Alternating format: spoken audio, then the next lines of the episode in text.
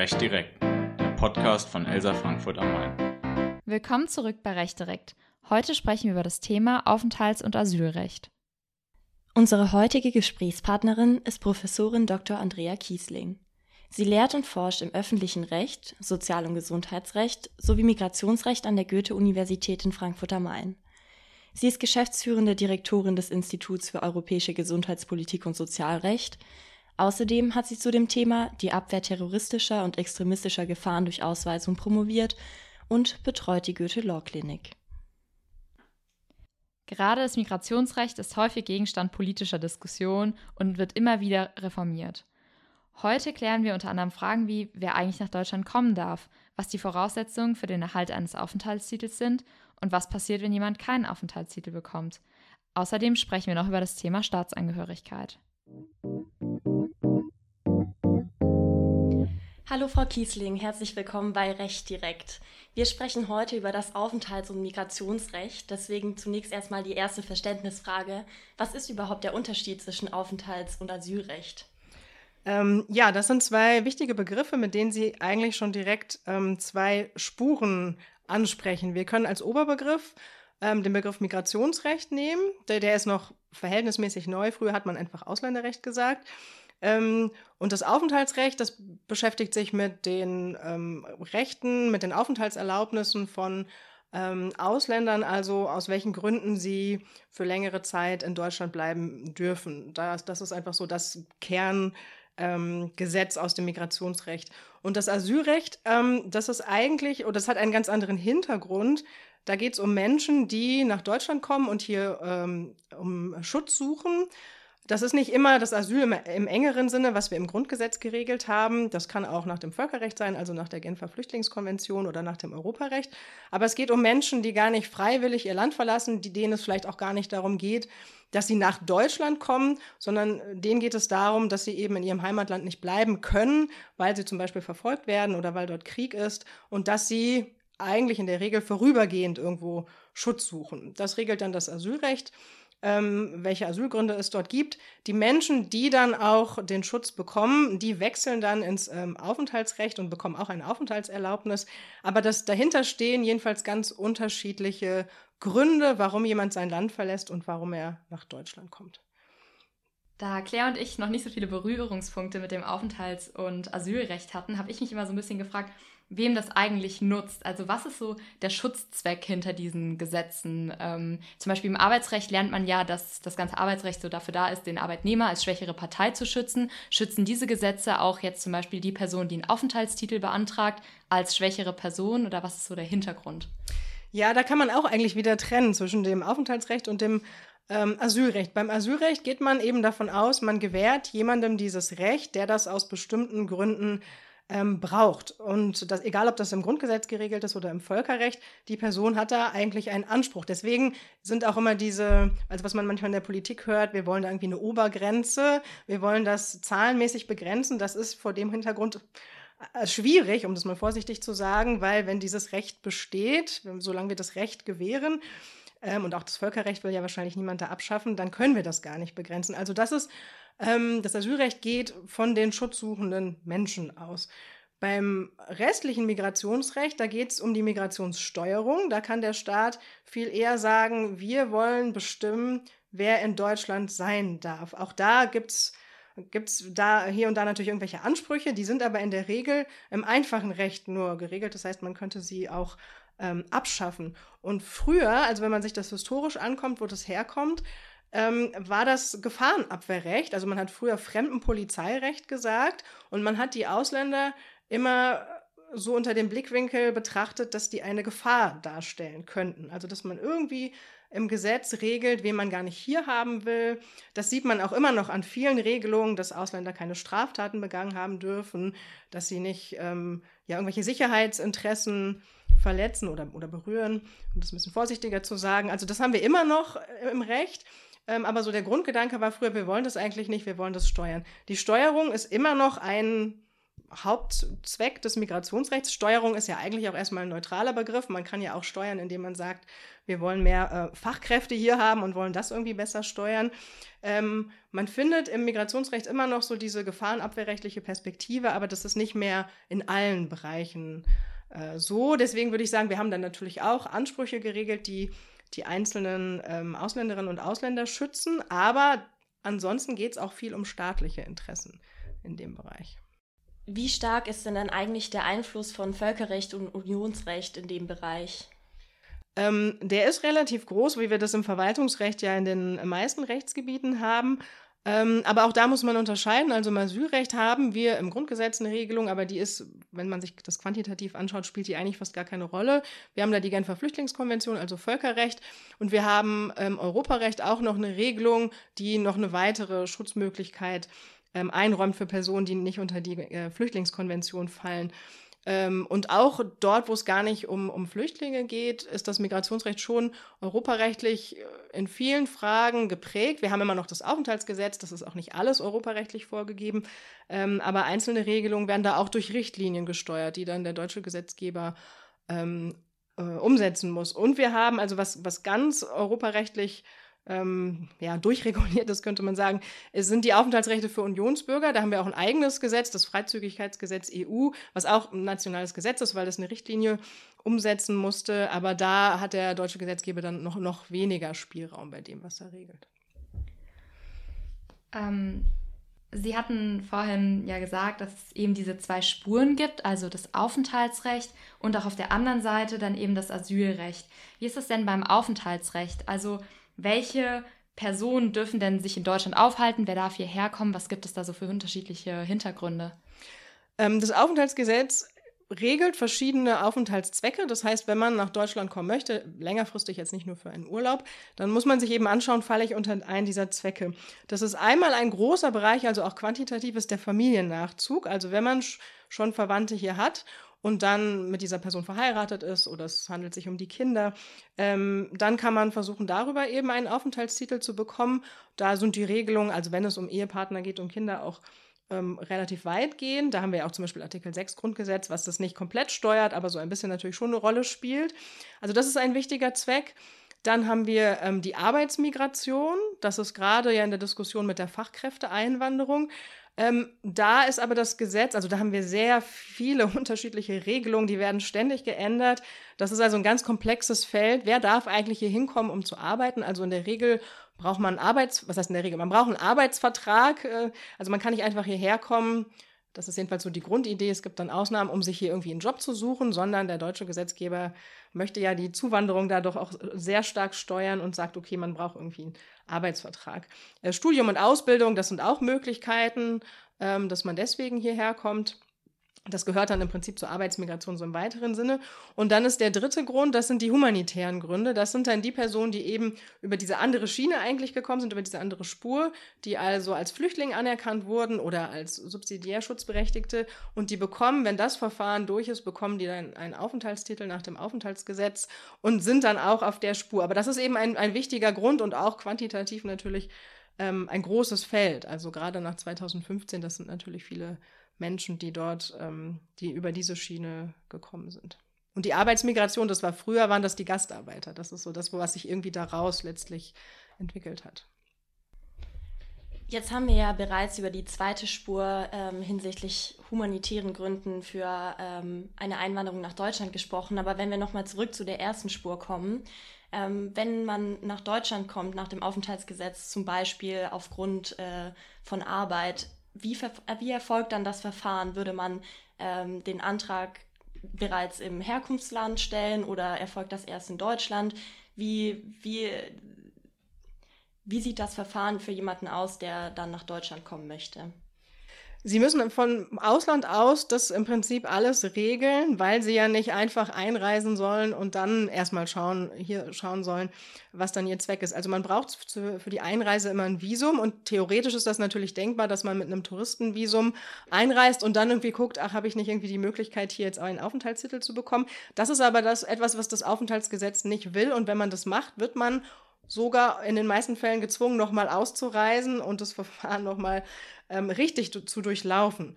Ähm, das heißt, man muss das vor der, Aus äh, ja, vor der Einreise muss man sich das überlegen, wenn man den, man muss den Arbeitsvertrag irgendwie haben, man muss den Antrag stellen. Beim Familiennachzug gibt es auch noch so Hürden, dass zum Beispiel Ehepartner noch erst ein bisschen Deutsch lernen müssen, bevor sie dann die Aufenthaltserlaubnis wirklich bekommen. Also das, der Gesetzgeber versucht es ja äh, zu, zu steuern im Sinne von, ähm, also dass er bestimmte Migrationswege oder Migrationsverfahren nicht möchte. Deswegen ähm, die Personen, die hier einreisen, die, die müssen eigentlich alles schon geklärt haben. Und ähm, was sind so die Voraussetzungen zum Erhalt eines Aufenthaltstitels? Also die variieren, variieren die auch zwischen den Zwecken oder sind die immer gleich? Ähm, Im Prinzip beides. Also wir haben eine Vorschrift, die sagt, ähm, egal warum man einreist oder egal warum man einen Aufenthaltstitel möchte, bestimmte Voraussetzungen müssen alle einhalten. Wobei es auch Ausnahmen gibt, aber das sind die sogenannten Regelerteilungsvoraussetzungen. Also an dem Begriff Regel hört man ja, es gibt, gibt auch Ausnahmen, aber äh, normalerweise soll man das eben erfüllen. Ähm, Dazu gehört, ähm, dass man, dass der Lebensunterhalt gesichert ist, also dass auch beim Familiennachzug man eigentlich erstmal sagen würde, es soll niemand kommen, der dann aber, wo hier der Ehepartner schon arbeitslos ist und dann leben beide vom Bürgergeld oder so. Also das ist eigentlich nicht so die Idee. Ähm, sondern der Lebensunterhalt, das ist so ein wichtiges Thema für den Staat immer, dass man eben nicht die Sozialsysteme in Anspruch nimmt. Ähm, die Identität soll geklärt sein. Das wäre das wär ein weitiger, äh, weiterer Grund. Also davon gibt es auch Ausnahmen, aber das ist auch ganz wichtig für den Staat, dass, dass er weiß, wer kommt, wer das wirklich ist. Ähm, dann das, was ich vorhin meinte mit den Sicherheitsinteressen. Also man guckt, was wäre ein Grund, um die Person auszuweisen, also um den Aufenthaltstitel zum Erlöschen zu bringen. Ähm, ist das ein Straftäter oder sogar Terrorist, Extremist? Die würden dann auch keinen Aufenthaltstitel bekommen. Ähm, und ähm, es gibt noch die, die Passpflicht, also dass man auch einen Pass haben muss. Das hängt natürlich eng zusammen mit der Identitätsklärung. Das sind die Regelerteilungsvoraussetzungen. Und dann kommt bei jedem Aufenthaltszweck, muss man gucken, bei der Arbeitsmigration braucht man den Arbeitsvertrag. Wenn man studieren will, muss man sich auch vorher natürlich darum gekümmert haben, was und wo und darf ich das überhaupt. Ähm, und beim Familiennachzug natürlich ist der wirklich mit der Person verheiratet, sind das wirklich die Kinder. Also da hat man natürlich diese Voraussetzungen noch, die sich so ein bisschen aus dem Aufenthaltszweck ja selbst ergeben. Und die machen dann zum Teil aber wieder Ausnahmen von diesen Regelerteilungsvoraussetzungen, also dass der Lebensunterhalt gesichert werden muss. Da ist man beim Familiennachzug zum Beispiel, gibt es dann Ausnahmen davon, weil man da die Familieneinheit dann doch manchmal auch herstellt, äh, wenn es mit dem Lebensunterhalt nicht komplett an der Stelle klappt. Aber wenn sie jetzt zum Studium kommen oder so, also es sind natürlich ähm, möchte man nicht, dass die, dass die Personen hierher kommen und studieren, aber die ganze Zeit dann irgendwie Sozialleistungen beziehen. Das muss also irgendwie geklärt sein. Macht das eigentlich auch einen Unterschied, wenn man aufgrund von Arbeit nach Deutschland kommt, ob man selbstständig oder unselbstständig arbeitet? Ähm, ja, das, also wir haben da eine eigene Regelung für die selbstständige Tätigkeit. Äh, und das ist eigentlich eine ganz interessante Regelung, weil die auch in den letzten ähm, knapp 20 Jahren auch mehrmals überarbeitet wurde. Äh, bei der Selbstständigkeit, man denkt ja auch, wenn man vielleicht so an sein Umfeld, da wo, wo lebt man, wie, wie sieht es da in, in der Gegend aus? Und man sieht vielleicht so kleine Handwerksbetriebe oder den Schneider oder den Gemüseladen, wo man denkt, naja, da hat die Person, die dort äh, diesen Betrieb äh, hat oder diesen, diesen kleinen Betrieb, äh, vielleicht einen Migrationshintergrund. Ähm, das, werden, das sind aber nicht die Personen, die, an die der Gesetzgeber bei selbstständiger Tätigkeit denkt, sondern das werden dann in der Regel Personen sein, die aus anderen Gründen schon einen Aufenthalts Titel bekommen haben und die dürfen dann arbeiten und können sich dann dieses Handwerk aufbauen. Ähm, bei der selbstständigen Tätigkeit hat der Gesetzgeber tatsächlich 2004 ins Gesetz geschrieben, dass man kann hierher kommen, wenn man selbstständig, äh, also wenn man irgendwie da was aufbauen will, aber man muss eine Million Euro investieren und zehn Arbeitsplätze schaffen. Äh, und das war eine sehr, sehr, sehr hohe Hürde. Dann hat er ein paar Jahre später gesagt, okay, wir reduzieren das jeweils, also um die Hälfte, also man muss 500.000 Euro äh, investieren und fünf Arbeitsplätze schaffen. Und das war immer noch zu hoch. Jetzt hat man beide Zahlen gestrichen. Ähm, aber man hat immer noch, also man, man guckt so ein bisschen, was, was ist das Interesse? Hat Deutschland, wie, darum geht es wieder um Deutschlands Interessen, äh, was, was, was gibt es da für ein Bedürfnis vielleicht in der Gegend daran, dass jetzt da jemand kommt und das dann dort sich aufbaut? Also das ist eigentlich relativ streng, auch wenn es früher noch viel, viel ähm, strenger war. Aber das, was man vielleicht so selber so aus dem äh, Alltag kennt, das, das ist damit eigentlich gar nicht gemeint, sondern das soll irgendwas Besonderes sein, was äh, der, ganzen, dem, der ganzen Gegend irgendwie Aufschwung verleiht. Also im Aufenthaltsrecht stellt man ja den Antrag auf Aufenthaltserlaubnis dann im Ausland oder gegebenenfalls dann das Visum. Wie ist es denn ähm, im Asylverfahren? Also Personen, die aus humanitären Gründen herkommen, haben ja vielleicht auch gar nicht die Zeit, alles vorher zu klären. Können die schon vorher hierher kommen oder startet das Asylverfahren auch im Herkunftsland? Eigentlich ist es da genau ähm, andersrum, weil das Asylverfahren oder auch alles, so die ganze Infrastruktur, alles, was wir da haben, darauf ausgerichtet ist, dass die Menschen erst hierher kommen. Andere Länder machen das anders, die, also das sind dann die USA zum Beispiel oder Kanada, die vielleicht jetzt auch nicht so die nahen Grenzen, also keine Grenze am Mittelmeer irgendwie haben. Die haben natürlich andere Art von, von Fluchtbewegung dann in Amerika ähm, aus Süd- und Mittelamerika. Äh, aber wenn die Flüchtlinge zum Beispiel aus dem, aus dem Nahen Osten aufnehmen, dann gucken die sich vorher genau an, wer ist da, wer ist schutzbedürftig und dann sagen die, wir haben bestimmte Kontingente an, weiß nicht, 20.000 Personen und die nehmen wir auf. Deutschland macht das manchmal in ganz kleinem Umfang auch. Das sind dann diese Resettlement-Programme. Aber eigentlich ist das deutsche Asylverfahren darauf ausgerichtet, dass man erstmal hierher kommt. Und das heißt, dass man übers Mittelmeer fährt mit dem Boot, dass man über die Balkanroute läuft, dass man irgendwie auf anderem Wege einreist. Also, dass man einen ganz gefährlichen Reiseweg in Kauf nimmt, also der ja auch irgendwie die, die Stärkeren begünstigt. Und für manche, die das aus gesundheitlichen Gründen gar nicht machen können oder weil es aus anderen Gründen gefährlich ist, ähm, die kommen dann vielleicht gar nicht hier an. Und das heißt, man kommt dann hier entweder an der Grenze an oder man kommt irgendwie schon über die Grenze, aber ist dann irgendwann in Deutschland und kann dann da bei den Behörden, entweder an der Grenze oder irgendwo, wo man dann auch immer ankommt, aus dem Zug steigt oder aus dem Schleuserauto, ähm, stellt man den Antrag dann, also auf Asyl, was dann aber alles umfasst, nicht nur das Asyl im engeren Sinne. Das heißt, man muss da eigentlich, man muss diesen Weg auf sich nehmen und stellt hier den Antrag und dann geht hier das ganze Verfahren ähm, los. Was sind denn die Voraussetzungen, um in Deutschland einen Asylantrag stellen zu dürfen? Also einen Asylantrag stellen darf jeder. Das ist ähm, möglich, egal in welcher Situation. Auch theoretisch, wenn jemand schon länger hier ist, kann er noch den Antrag stellen und dann muss das geprüft werden. Äh, bei den Gründen, warum jemand ähm, Asyl bekommt, äh, können wir im Prinzip drei verschiedene ähm, Dinge unterscheiden. Einmal das Asylrecht aus dem Grundgesetz, da geht es um die politische Verfolgung. Ähm, also das, was man äh, unter dem Eindruck des Zweiten Weltkriegs und der Nazizeit dann im Grundgesetz auch verankert hat. Man hat das später mal Anfang der 90er Jahre äh, hat man das etwas entwertet, weil man gesagt hat, wer aus einem Staat kommt, der um Deutschland herum liegt, und das ist bei dem Einreiseweg, ist in der Regel, ist man durch einen anderen Staat eingereist, dann bekommt man das nicht. Deswegen sind das auch die aller, allerwenigsten, die das bekommen.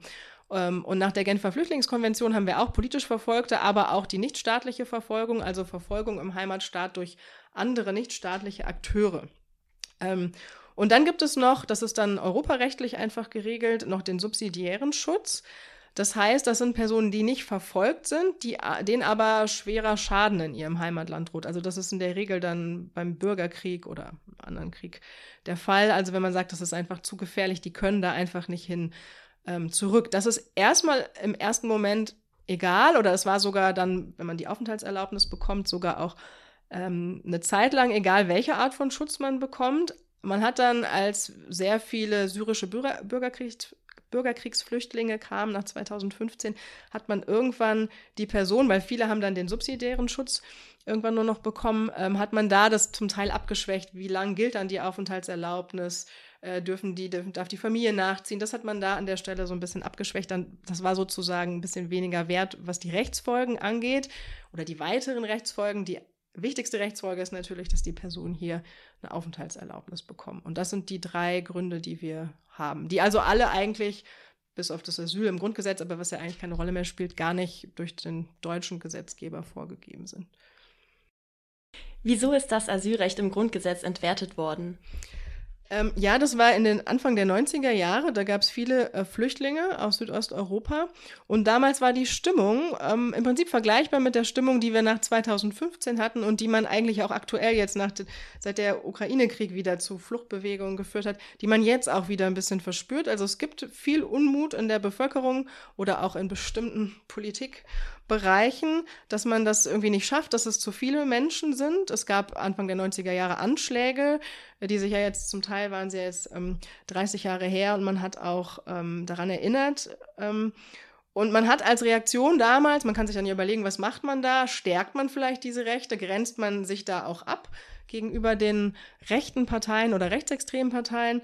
Und man hat sich dann dafür entschieden, das zu verschärfen, also das, das Asylrecht zu entwerten. Das war vorher ein Absatz oder also ein Satz, politisch Verfolgte genießen Asyl. Und wenn Sie jetzt reingucken in Artikel 16a, hat er ganz viele weitere Absätze mit ganz vielen Ausnahmen. Und dass man, wenn es diese, diese ja, was heißt Strömung in der Bevölkerung, aber diese Reaktion gibt, dass man dann anfängt, das Gesetz zu verschärfen, das hatten wir auch nach 2015. Und man merkt das jetzt auch wieder zum Teil, wobei die die Ampelkoalition da ein bisschen progressiver ist, aber es werden viele Dinge werden eingeschränkt, äh, es werden Sachen abgeschwächt, ähm, um da irgendwie vielleicht so ein bisschen Druck rauszunehmen, was aber für die ähm, Betroffenen natürlich äh, ja eine Verschärfung dann darstellt. Was passiert eigentlich dann mit denen, die keinen Aufenthaltstitel bekommen? Also wenn das Asylverfahren negativ ausgeht, dann ähm, heißt das erstmal, die Personen müssen ausreisen. Und es wird auch sicher Personen geben, die das auch machen. Also das ist vielleicht nicht so das Bild, was man in der, äh, durch die Medien immer vermittelt bekommt, aber es wird auch Leute geben, die dann wieder zurückgehen. Aber es gibt natürlich auch viele, die sagen, nee, ich bleibe hier. Ähm, und man kann dann, sie, haben, sie kriegen keinen Aufenthaltstitel und sie, wenn sie ausreisepflichtig sind, kann man sie abschieben, wenn sie nicht selber äh, ausreisen. Bei manchen wird es auch funktionieren, dass man sie abschiebt. Also auch das gibt es natürlich in der Praxis, dass das tatsächlich funktioniert. Aber wir haben da an der Stelle ein ganz großes Vollzugsdefizit. Also es gibt Personen, da ist die Identität nicht geklärt oder die Identität ist geklärt, aber die Heimatländer nehmen die, die Person nicht zurück. Ähm, oder es gibt irgendwelche anderen Schwierigkeiten. Zum Teil könnte es auch einfach Gründe sein, die Personen sind krank oder in anderer Hinsicht so eingeschränkt, dass sie auch nicht reisefähig sind. Das gibt es natürlich auch. Das mag dann nur vorübergehend sein. Aber die Personen, die man ähm, nicht abschieben kann, egal ob das einfach faktisch nicht geht oder aus irgendwelchen rechtlichen Gründen, äh, dass man es nicht machen darf, die bekommen eine Duldung. Und eine Duldung ist kein Aufenthaltstitel, also es ist kein regulärer Aufenthalt, sondern es ist so ein Zwischending zwischen ähm, die halten, die sind illegal hier und sie haben einen rechtmäßigen Aufenthaltstitel. Also es ist nicht Sie machen sich nicht strafbar, was man sonst tut, wenn man gar keinen Aufenthaltstitel hat, gar kein Papier, dann macht man sich strafbar. Das, das ist nicht der Fall. Aber es ist eben auch kein regulärer Aufenthaltstitel. Das ist eine Kategorie, die haben wir sonst im Verwaltungsrecht gar nicht. Es ist entweder rechtmäßig oder rechtswidrig, dazwischen gibt es ja eigentlich nichts. Und mit der Duldung haben wir so ein Zwischending. Duldung heißt eigentlich, dass so steht es im Aufenthaltsgesetz, das ist die Aussetzung der Abschiebung. Die bekommt also auch jemand, der jetzt einfach drei Monate krank ist, zum Beispiel, und wenn er dann nicht mehr krank ist, dann würde man sagen, wir heben, also dann ähm, hebt man die Duldung wieder auf und dann wird er abgeschoben. Aber wenn Personen, wenn das aus ganz anderen Gründen scheitert, dann sind die zum Teil jahrelang mit einer Duldung hier und dann ist das ja faktisch, auch wenn es rechtlich anders gemeint ist, ähm, doch irgendwie so ein Ersatzaufenthaltstitel. Es ist rechtlich keiner, aber sie sind mit diesem Aufenthalts oder es ist ja kein Titel, mit diesem, ja, Nachweis. Das ist ein Stück Papier, mit dem sind sie dann ähm, hier. Und manche sind auch seit über zehn Jahren mit einer Duldung hier. Man wollte früher nicht, dass die Personen äh, arbeiten, weil man wollte, dachte irgendwie, dann belohnen wir die ja noch. Eigentlich sollen die ja ausreisen. Sie sind hier, sie haben Anspruch auf Sozialleistungen, auch wenn nur in äh, geringem Umfang. Ähm, aber man muss da irgendwie mit umgehen. Also das ist eine Gruppe, wo man einfach irgendwann anerkennen muss, dass äh, das mit der Ausreise wahrscheinlich so ähm, nicht klappen wird. Und ähm, also dann, wenn ich das richtig verstanden habe, gibt es da überhaupt keine zeitliche Deckung, äh, Deckelung oder so. Also das kann, wie Sie ja schon gesagt haben, so zehn Jahre gehen. Die Personen dürfen jetzt mittlerweile hier auch arbeiten. Wenn, also wenn ich mir so vorstelle, dass eine Person jetzt hier wirklich zehn Jahre lang ist und berufstätig ist und vielleicht auch dann eine Familie hier gründet, wie sieht es dann aus? Hat sie eine Chance darauf, einen gefestigteren oder einen richtigen Aufenthaltstitel zu erlangen?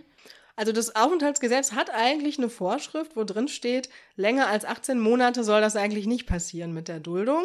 Das heißt, es gibt auch Personen, die kriegen dann nach 18 Monaten doch einen Aufenthaltstitel, auch wenn der auch nicht zu allen ähm, Dingen berechtigt, wie in anderen Fällen bei anderen Aufenthaltszwecken.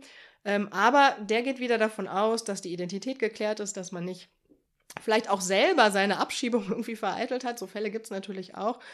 Ähm, und die Personen bekommen dann eben ähm, keinen Aufenthaltstitel. Ansonsten, also außer dieser Vorschrift mit den 18 Monaten, haben wir eigentlich keine besondere. Man hat dann irgendwann gemerkt, naja, das, wir haben sehr, sehr, sehr viele Menschen. Also es waren auch schon vor, vor über zehn Jahren, waren es über 100.000 Leute, die mit diesen Kettenduldungen hier leben. Und man hat immer mal wieder, hat man gesagt, wir müssen irgendwie diesen Aufenthalt legalisieren.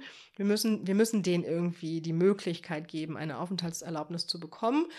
Ähm, was man nicht gemacht hat in Deutschland, ist sowas wie eine Amnestie, was es in anderen Ländern gibt, die dann einfach sagen, so alle bekommen jetzt eine Aufenthaltserlaubnis, auch die, die, von denen wir gar nicht wissen, dass die hier sind.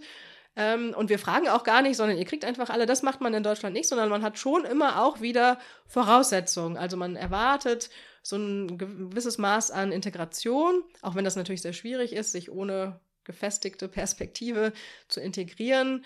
Äh, man darf kein Straftäter wieder sein. Also diese Sicherheitsinteressen, wie gesagt, ziehen sich durch äh, das gesamte ähm, Aufenthaltsrecht. Und auch wenn die Identität gar nicht geklärt ist, war das, also ist man da eigentlich auch immer rausgefallen. Und jetzt haben wir aktuell ähm, eine ganz neue Regelung, das, das ist das äh, sogenannte Chancenaufenthaltsrecht, ähm, wo man wieder, also wo man so eine Regelung macht, wie man es früher auch schon gemacht hat, äh, aber wo man jetzt sagt, wir geben euch die Chance, zum Beispiel die Identität dann zu klären. Also ihr habt 18 Monate Zeit, so lange bekommt man diese Aufenthaltserlaubnis.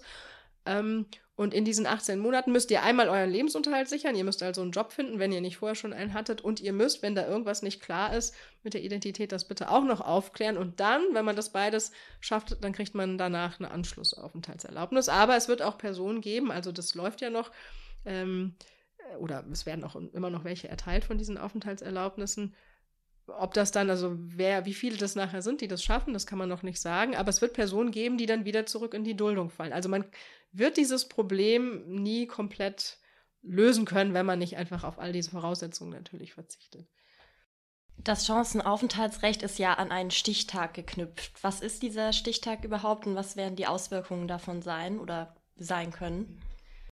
Genau, man hat eine Regelung gemacht, wie man das auch früher schon mal gemacht hat, dass man ähm, sagt, wir schreiben jetzt ein Datum ins Gesetz und das ist jetzt in dem Fall der 31.10.2022. Also man kann den Antrag Monate später stellen, aber man muss an dem Tag muss man eine gewisse Voraufenthaltsdauer nachweisen können. Also jemand, der dann erst seit einem Jahr geduldet hier war, zum Beispiel, der fällt nicht drunter. Ähm, und dadurch ist das natürlich eine, der Anwendungsbereich begrenzt. Also jemand, der schon bei dem Stichtag nicht komplett diese Voraufenthaltsdauer erfüllt hat, ähm, kommt nicht in den Genuss dieser Regelung oder jemand, der erst heute einreist, natürlich auch nicht. Es wird, das kann, würde ich mich so jetzt so weit aus dem Fenster lehnen, sicher in ein paar Jahren wieder so eine Regelung geben, aber man wählt immer Stichtage, weil man sagt, wir wollen jetzt gar nicht den Anreiz schaffen. Das ist immer auch so, so ein Gespenst in der Migrationspolitik. Wenn wir irgendwelche Regelungen machen, die zu nett wirken, dann äh, kommen noch mehr Leute, weil sie ja dann merken, da bekomme ich irgendwas. Das, das glaubt man immer mit den Sozialleistungen, dass die Leute hierher kommen nur wegen der Sozialleistung. Da gibt es aber auch Studien, die sagen, den Effekt kann man so gar nicht nachweisen. Die Personen kommen, weil sie hier Leute kennen oder ähm, eben aus solchen Gründen nicht, weil sie einfach sagen, ich will nur diese Sozialleistung. Sie wollen arbeiten in der Regel. Ähm, und das ist mit solchen Stichtagsregelungen oder eben nicht Stichtagsregelungen, hätte man diese Befürchtung auch, wenn man einfach sagt, wir schaffen eine Regelung, ähm, und nach fünf Jahren kann dann immer jemand äh, diese Möglichkeit bekommen, dann ähm, würde man ja irgendwie ein Signal aussenden. Es gibt Regelungen, die sind auch stichtagsunabhängig im Gesetz, aber da geht es dann um Kinder und Jugendliche, die dann gut integriert sind, hier zur Schule gegangen sind, wo man mal sagt, die kann man nicht irgendwie dafür bestrafen, äh, was die Eltern mal irgendwie gemacht haben, aber bei Erwachsenen ist man da sehr vorsichtig. Gerade wenn Menschen bereits einen Aufenthaltstitel erhalten haben, kann man diesen auch wieder beenden? Ähm, normalerweise ist, sind die Aufenthaltserlaubnisse befristet. Also das wäre erstmal eine Möglichkeit, wenn irgendwie der Staat sagt, wir sehen, der, ähm, der Arbeitsvertrag ist vielleicht wurde aufgelöst, wobei dann in der Regel ist der äh, die Aufenthaltserlaubnis auch an den geknüpft, dann ist, erlischt die Aufenthaltserlaubnis von alleine, aber man ähm, sieht vielleicht, wir wollen das nicht nochmal verlängern, dann könnte man einfach warten, ähm, bis diese Frist abläuft und dann wäre die Person ausreisepflichtig. Was man auch machen kann, dafür braucht dann aber die Ausländerbehörde einen besonderen Anlass ist, sie kann ähm, Ausländerinnen und Ausländer ausweisen. Besonderer Anlass heißt, es muss irgendein Vorkommnis gegeben haben und wir haben da im Gesetz einen Katalog an ganz vielen verschiedenen Ausweisungsgründen ähm, die müß, müsste die Ausländerbehörde prüfen und kann dann sagen, wir, obwohl dein Aufenthaltstitel vielleicht noch drei Jahre läuft, beenden jetzt deinen Aufenthalt, also durch die Ausweisung, das ist einfach ein Verwaltungsakt, das, der begründet dann diese Ausreisepflicht, der Aufenthaltstitel erlischt und man muss ausreisen. Und die Ausweisungsgründe, es gibt verschiedene, das sind wieder die vorhin schon erwähnten Sicherheitsinteressen vor allem, also dass man sagt, wenn jemand sich strafbar macht, verurteilt wird, ähm, dann wird er ausgewiesen Ähm, man hat auch ein paar Ausweisungsgründe, wo man an den Terrorismus und Extremismus anknüpft. Da braucht man gar nicht zwingend eine strafrechtliche Verurteilung. Und man findet da so verschiedene Gründe, wenn man sich das einfach durchliest, ganz unbefangen, ähm, die einen auch an so verschiedene Ereignisse der letzten Jahre oder Jahrzehnte erinnern. Also man findet immer mal wieder irgendwelche Gründe da drin, ähm, wo irgendetwas passiert ist also irgendwelche Vorkommnisse, die man auf ähm, Ausländer und Ausländerinnen irgendwie zurückführt und wo dann die Politik sich gesagt hat, wir müssen da jetzt irgendwie so ein Symbol setzen und schreiben das jetzt auch noch in Ausweisungsgrund, zum Beispiel nach der Kölner Silvesternacht 2015, 16, hat man dann da auch einen entsprechenden Ausweisungsgrund ähm, geschaffen, wo es dann um Straftaten gegen die sexuelle Selbstbestimmung geht, obwohl man das auch vorher schon eine Regelung hatte, die das erfasst hätte. Aber so hat man es nochmal ähm, reingeschrieben. Und das ist etwas, was theoretisch, also diese Ausweisungsgründe in allen Fällen irgendwie zur Anwendung kommen. Es gibt auch ähm, ähm, manche Personengruppen, die dann, ähm, wo, also es reicht nie, wenn man einfach diesen Ausweisungsgrund erfüllt. Man muss dann immer noch prüfen, ist das verhältnismäßig und nicht, es ist also nicht zwingend, es werden nicht alle ausgewiesen, aber es ist andersrum auch so, dass niemand äh, absoluten Ausweisungsschutz hat. Also auch Personen, die hier geboren wurden, aber nicht die deutsche Staatsangehörigkeit haben, können auch, wenn die dann 50 sind, waren immer hier, sprechen die Sprache auch nicht aus dem Land, von dem sie die Staatsangehörigkeit haben. Von Heimatland kann man da ja gar nicht mehr sprechen. Ähm, die werden, also können ausgewiesen werden. Da ist dann vielleicht die Hürde auf Rechtsfolgenseite sehr hoch, aber theoretisch ist das denkbar. Also Personen, die ja dann die ähm, Staatsangehörigkeit erhalten haben, können ja natürlich nicht mehr ausgewiesen werden. Wir haben jetzt sehr viel über eben die Ausweisung oder Ausreisepflicht gesprochen und ähm, aber im positiven oder im besten Fall ähm, kann man ja hier irgendwie eingebürgert werden, erhält irgendwann die deutsche Staatsangehörigkeit. Was sind denn eigentlich ähm, dafür die Voraussetzungen? Ähm, ja, wir haben im Staatsangehörigkeitsrecht mehrere ähm, Anspruchsregelungen oder mehrere Erteilungsregelungen an der Stelle. Die wichtigste ist die Anspruchseinbürgerung, also wo man, wenn man dann bestimmte Voraussetzungen erfüllt, dann auch ähm, relativ sicher das dann bekommt. Da ist, haben wir auch wieder eine Voraufenthaltsdauer, also das, wie wir das auch schon vom Chancenaufenthaltsrecht äh, kennen. Also das reicht nicht, wenn man noch weitere ähm, qualitative Voraussetzungen erfüllt, sondern man muss eine bestimmte Anzahl an Jahren hier sein. Das sind aktuell acht. Es waren früher mal 15, dann hat man es reduziert auf acht. Bald sollen es nur noch fünf sein. Also man merkt auch darüber, mal je nachdem, was wir für eine Koalition haben, man kann darüber ja steuern, wie schnell wird jemand wirklich deutscher Staatsbürger. Und ähm, abgesehen von diesen qualitativen Voraussetzungen macht es natürlich einen riesen Unterschied, ob ich 15 Jahre warten muss oder nur fünf. Das beschleunigt das natürlich erheblich. Ähm, was aber die qualitativen Voraussetzungen sind, das ist einmal wieder die Lebensunterhaltssicherung. Ganz wichtig, äh, wie es ja auch schon ähm, im Aufenthaltsrecht selber immer ein ganz wichtiger Aspekt ist für den Gesetzgeber. Man soll bitte nicht äh, dem Sozialsystem auf der Tasche liegen. Ähm, man muss äh, deutsche Spar äh, Sprachkenntnisse nachweisen. Das haben wir im Aufenthaltsrecht vereinzelt schon. Also wenn der Aufenthalt sich verfestigt, braucht man das auch schon, aber am Anfang natürlich nicht. Äh, und auch wieder das mit den, ich sage jetzt mal keine Sicherheitsbedenken, das sind jetzt meine Worte, aber dass man auch da prüft, liegt eigentlich irgendwie ein Ausweisungsgrund vor, ähm, was, was, was ist da eigentlich in der Hinsicht ähm, bei der Person irgendwie der Fall. Und nur wenn man das, äh, wenn es da keine Bedenken gibt, kann man eingebürgert werden.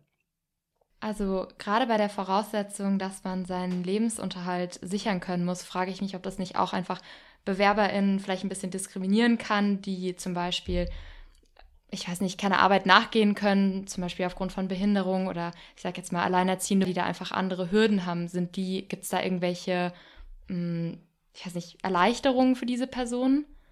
Also bislang oder noch nach aktuellem Recht ähm, Gab es da die Möglichkeit, dass man davon absieht? Also auch eine, die äh, relativ deutlich sagte, dass man davon absehen kann. Das muss natürlich, muss die Behörde darüber entscheiden. Und das ist etwas, was man aktuell verschärfen will. Also wo man im Prinzip diese Möglichkeit ähm, so ein bisschen rausnimmt, dann sagt man, man kann es irgendwie noch eine andere, nach einer anderen Vorschrift irgendwie, aber so, also wieder, wo dann andere Voraussetzungen gelten. Und das ist wirklich was, wo ich, also ich finde eigentlich diese Reform, die gerade geplant ist, ähm, würde ich sagen, es ist sehr gut, also dass man Fristen verkürzt und an der Stelle andere Dinge erleichtert. Aber das ist wirklich eine Verschärfung und vor allem eine, die ich auch nicht ganz verstehe vor dem Hintergrund. Also dieser Gedanke, man möchte keine Zuwanderung in die Sozialsysteme, was, was ja immer der, der Hintergedanke ist. Ähm, das kann man an manchen Stellen, kann man natürlich sagen, ja, es ist nachvollziehbar oder das ist irgendwie ein legitimer Grund. Aber diese Person an der Stelle, wo die sind, ist ja nicht die Folge, wenn die dann nicht eingebürgert werden, die gehen jetzt wieder in ihr Heimatland, sondern die werden einfach nur nicht eingebürgert, bleiben hier mit ihrem Aufenthaltstitel und bekommen weiter die Sozialleistung, die sie vorher ja bekommen haben. Also das macht eigentlich an der Stelle keinen Unterschied. Die, weil man kriegt auch zum Beispiel Bürgergeld, bekommt man nicht erst, wenn man deutscher Staatsangehöriger ist, sondern schon viel, viel, viel, viel früher. Also das ist nichts irgendwie, was man, wo man ganz lange äh, oder wo man den Status wechseln muss, sondern eigentlich, wenn man eine normale Aufenthaltserlaubnis bekommt ähm, und jetzt nicht irgendwie bei der Arbeitsmigration das daran gekoppelt ist, sondern wenn man einen anderen Aufenthaltstitel hat und dann bekommt man gegebenenfalls Bürgergeld, also wenn man aus Gründen des Familiennachzugs da ist. Ähm, und das sind, der sind ja diese Personen dann, werden das dann sein, die eigentlich die Einbürgerungsvoraussetzungen erfüllen, nur diese eine nicht und die kriegen dann halt weiter Bürgergeld, aber sind nicht eingebürgert. Also das finde ich, da ist so ein kleiner Widerspruch eigentlich in der Begründung. Also weil man ja eigentlich, äh, also die dürfen den Status nicht wechseln, aber finanziell ändert sich für den Staat gar nichts.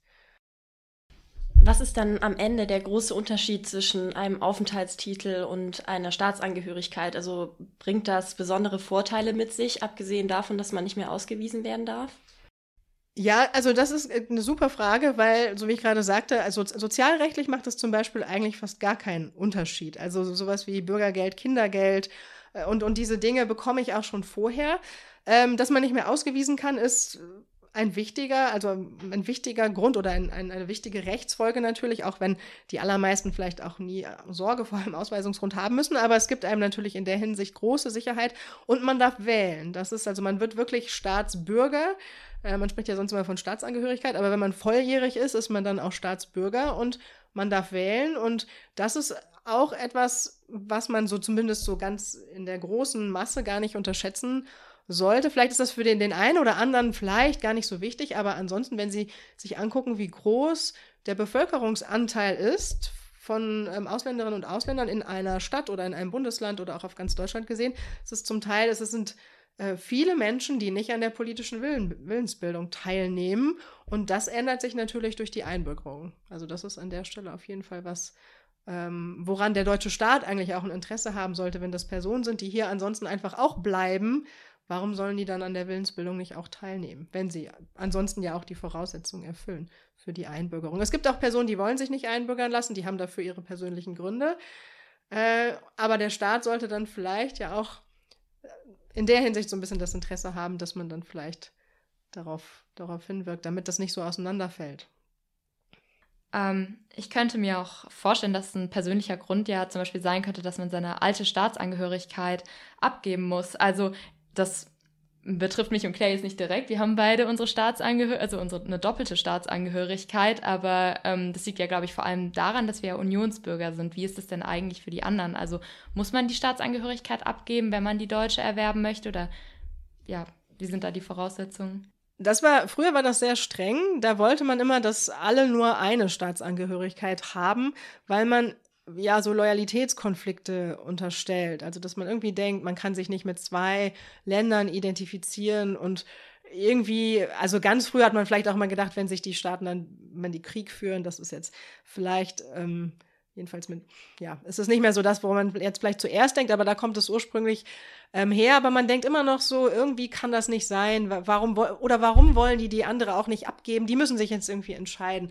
Und das hat man dann aber nach und nach schon so ein bisschen entschärft. Es gibt auch Länder, die entlassen ihre Staatsangehörigen einfach nicht aus der Staatsangehörigkeit. Und dann gab es für die, die konnten dann, wenn das die Rechtslage im Heimatland ist, ähm, konnten die in ihrem neuen Heimatland dann eben nicht eingebürgert werden. Und das hat man dann schon äh, vor längerer Zeit dann entschärft und gesagt, naja, wenn das irgendwie unzumutbar ist, dann verlangen wir das auch nicht.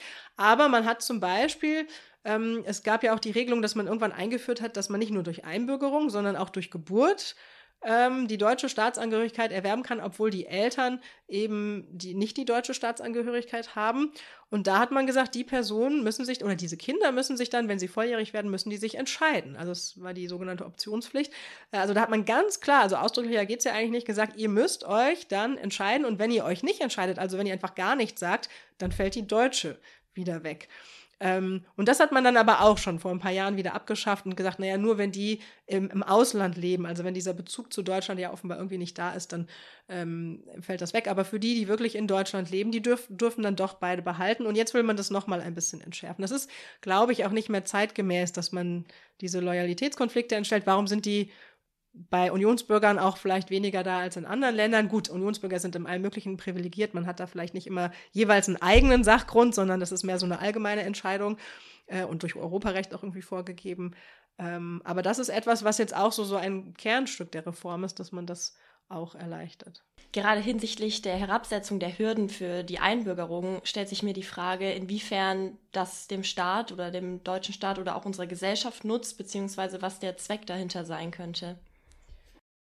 Ja, das, das ist natürlich, dass man ähm, auch ja anerkennt, wie sich, wie sich ähm, der Umgang mit Migration so im Allgemeinen, wie sich das ändert. Also Deutschland hat ja früher jahrzehntelang gesagt, wir sind kein Einwanderungsland, was sicher keine gute Beschreibung war, weil es ein Einwanderungsland war. Es war mehr so normativ gemeint, wir wollen das irgendwie gar nicht sein. Und das hat sich auch einfach in den letzten 20 Jahren sehr, sehr ähm, stark gewandelt. Und äh, das ist etwas, wo es auch letztlich so ein bisschen drauf ankommt, wer ist in der Koalition auf Bundesebene. Das sind ja gesellschaftspolitische Entscheidungen. Also das ist so wie das Familienrecht zum Beispiel, das Abstammungsrecht ja auch, wo man, glaube ich, bestimmte progressive Kräfte auch braucht, um das ähm, so umzusetzen. Das ist einfach eine, letztlich ja, so eine Befürwortung oder Anerkennung vielleicht von gesellschaftlichen Verhältnissen, wie wir sie einfach haben. Und das sehen andere Parteien vielleicht ein bisschen anders oder wollen, wollen da alles noch etwas mehr äh, verstehen, vielleicht Steuerung in dem Fall auch mehr als Begrenzung und nicht auch so als, dass man die Chancen da sieht. Ähm, es gibt Personen, die sind äh, aus Syrien gekommen nach 2015 und die sind mittlerweile eingebürgert und das ist einfach, also man hat so das Gefühl, das ist doch alles noch gar nicht so lange her. Ähm, aber die diesen Weg auch schon beschritten sind und die sind schon deutsche Staatsbürger. Und wenn man es jetzt noch ein bisschen herabsetzt, geht es eben noch ein bisschen schneller. Man hat weiterhin diese qualitativen Voraussetzungen, die müssen die Personen ja auch weiterhin erfüllen. Aber wer so schnell Deutsch lernt und einen Job gefunden hat, ähm, warum soll der dann nicht auch eingebürgert werden? Das ist doch ein schönes Schlusswort. Welche Angebote haben wir eigentlich für interessierte Studentinnen an der Goethe-Universität, um das Thema Aufenthalts- und Asylrecht zu vertiefen? Ähm, wir haben da sogar mehrere Angebote. Wir haben einmal äh, die Goethe-Uni Law Clinic, die beschäftigt sich mit Sozial- und Migrationsrecht. Also das sind Studierende, die zwei Semester verschiedene Veranstaltungen hier belegen und dann selber beraten.